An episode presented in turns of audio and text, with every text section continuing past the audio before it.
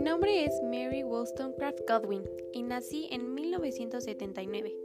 Soy hija del filósofo William Godwin y de la famosísima escritora y además feminista Mary Wollstonecraft. Mi madre murió cuando yo era muy pequeña por una fiebre terrible, dejándonos a mi papá y hermanos completamente solos. A causa de su soledad, mi padre se casó con una mujer viuda, la cual tenía ya dos hijas y año después tuvieron otro hijo. Yo era muy solitaria y soñadora. Desde pequeña me encantaba ir al cementerio y leer sentada sobre las tumbas, especialmente sobre la de mi madre. Yo creo que esa es una de las razones por las cuales amo la escritura y siento que tengo una mente impresionante. A los 16 años empecé a escribir uno de mis más famosos e icónicos libros que dejó marcada la literatura y escritura para siempre, llamado Frankenstein. Esta historia trágica está muy ligada con crear vida humana con el uso de la ciencia, pero también me identifiqué y basé mucho de los personajes en mi personalidad y en la de mi familia.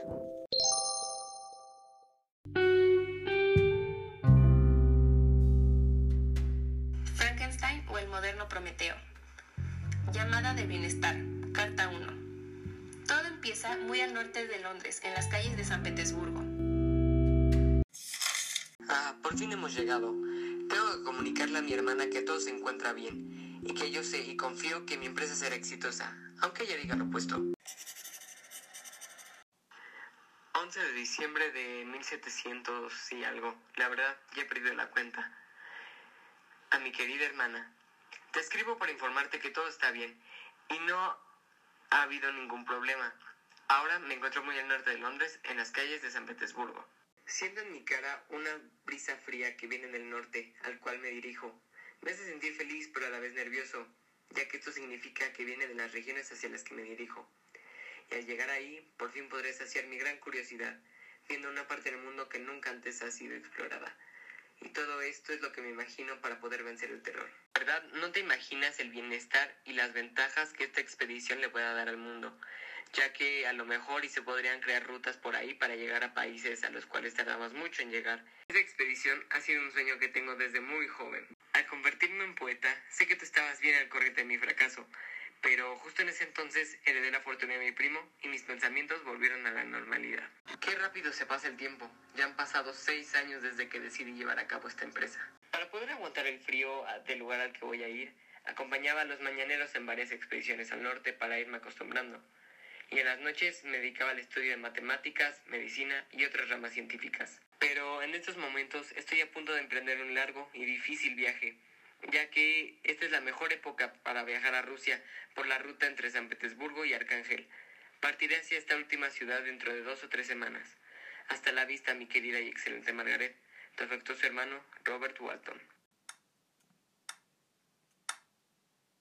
Mi querida Margaret, esta carta te la escribo porque ya alquilé un barco y ahora estoy en busca de tripulantes. Por ahora, los únicos que llevo parecen de confianza y tienen un valor invencible. Quisiera compartirte que me persigue el terrible hecho de que no tengo amigo alguno. Estoy solo. Me entristece saber que cuando llegue el éxito de mi empresa, nadie estará ahí para celebrar conmigo. O por otra parte, si fallo, nadie estará ahí para consolarme. No puedo escribir mis emociones. Necesito un amigo con quien compartir emociones, que tenga me apoye, que apruebe mis proyectos y me diga que podría mejorar. Más que nada, alguien que me ayude a ordenar mi mente. La verdad, no creo encontrar ningún amigo en el océano. Y ahora que lo pienso, tengo que contarte sobre alguien que estoy seguro que pensarás que es una persona muy noble. Mi lugarteniente. Es un hombre de valor enorme e iniciativa. Lo conocí a bordo de un ballenero y al saber que andaba en la ciudad sin trabajo, me hizo contratarlo para que me ayudara con mi aventura. Tiene tanta bondad en su naturaleza que no caza y no soporta derramar sangre, y eso que aquí la caza es la única diversión y es el deporte favorito. Pero lo que más me sorprendió fue su historia. Hace varios años se enamoró de una joven rusa de familia rica. Él se hizo una fortuna por capturar naves enemigas y tras el suceso su padre y de la joven accedió al matrimonio entre ellos dos. Antes de la ceremonia vio a su prometida bañada en lágrimas y le dijo esto. Lo siento mucho, pero estoy enamorada de otro hombre. Mi padre no me dejaría casarme con él, ya que él carece de dinero. Al momento de saber el nombre de su rival, rompió el casamiento y les dio a, a la joven y a él una granja que él había comprado, además de pedir el consentimiento del padre de la joven para que su hija se casara con el hombre al que llamaba. No se fue del país hasta saber que se habían casado. Oh, Margaret, qué gran generosidad. En fin, me da mucha emoción avanzar en mi empresa, aunque no te la pueda transmitir por una carta como esta. Te prometo que tendré cuidado y espero volver a verte algún día.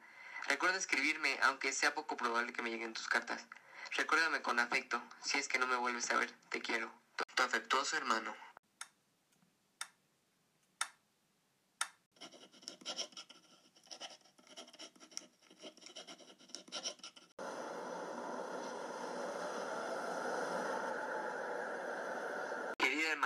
Te escribo para decirte que estoy bien y que mi viaje está muy avanzado. Te llegará esta carta por un buque mercante que regresa a casa desde Arcángel. Es más afortunado que yo, que puede que no vea mi patria dentro de muchos años. Sin embargo, estoy animado. Mis hombres son valientes y parece que tienen mucha voluntad.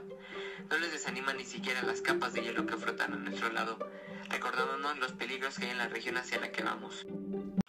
En pleno verano y aunque la temperatura aquí es más baja que en Inglaterra, los vientos del sur nos empujan velozmente hacia las costas que ansío ver momento no hemos tenido ningún incidente que merezca la pena contar. Solo unas cuantas ventiscas fuertes y la ruptura de mástil. Yo me encontraré satisfecho si nada peor nos acontece durante el viaje. Adiós, mi querida Margaret. Estate tranquila, pues por tanto mi bien como por el tuyo, no afrontaré peligros innecesariamente. Permaneceré sereno, perseverante y prudente. Mis saludos a mis amigos ingleses. Tuyo afectísimo, Robert Walton. Me ha llegado una carta de mi hermano. Por fin. Hace mucho que no sabía nada de él. Me pregunto qué estará pasando en su aventura. El lunes pasado nos ocurrió un incidente muy extraño, por lo que no puedo dejar de pensar en él. Nos encontrábamos rodeados por el hielo y todo estaba cubierto de neblina. Ya como a las dos de la tarde la niebla levantó y como media milla al norte vimos un vehículo sujeto a un trineo, tirando de perros. En él había un ser con apariencia humana, pero con una estructura gigantesca. Unas horas antes de la noche, el hielo por fin rompió, y a la mañana siguiente vi que la tripulación estaba hablando con alguien afuera del barco. Ahí había un trineo muy parecido al que ya habíamos visto antes. Estaba un señor junto a él, pero un solo perro con vida. Los marineros lo intentaban convencer de que subiera al barco, pero él no accedió. Al hablar con él, me preguntó hacia dónde nos dirigíamos y le dije que iríamos hacia el Polo Norte. Esto pareció convencerlo y subir al barco. Ay, Margaret, no te imaginas cómo estaba el pobre hombre. Estaba todo débil y demacrado por la fatiga. No te preocupes, este poco a poco fue mejorando. Al recuperarse, la tripulación quería hacerle muchas preguntas, pero no permití que lo atormentaran con sus ociosidades. En un momento, un lugarteniente le preguntó cómo había llegado tan lejos y él por fin nos contestó. Nos dijo que iba en busca de alguien que había huido de él. Le comenté que ya habíamos visto a una persona viajando igual que él en un trineo, y se alarmó. Desde ese entonces le interesó mucho vigilar la cubierta. Aunque él ya se encontraba mejor, casi no hablaba. Cada día aumenta mi admiración por este hombre, ya que es muy sabio y sabe escoger sus palabras. Y me he hecho muchas preguntas al respecto a mis propósitos, pero muy a menudo me pongo triste. Un día le mencioné sobre mi gran deseo de encontrar un amigo, al que éste respondió que él no podía ser mi amigo, ya que él había tenido una gran amistad y la perdió. De hecho, ayer me dijo que yo lo inducía a cambiar sus propósitos y me quiso contar su historia. En verdad, estoy muy ansioso por escucharla, pero me dijo que me la contaría al día siguiente y me he propuesto escribir cada noche todo lo que él me cuente. Tu hermano.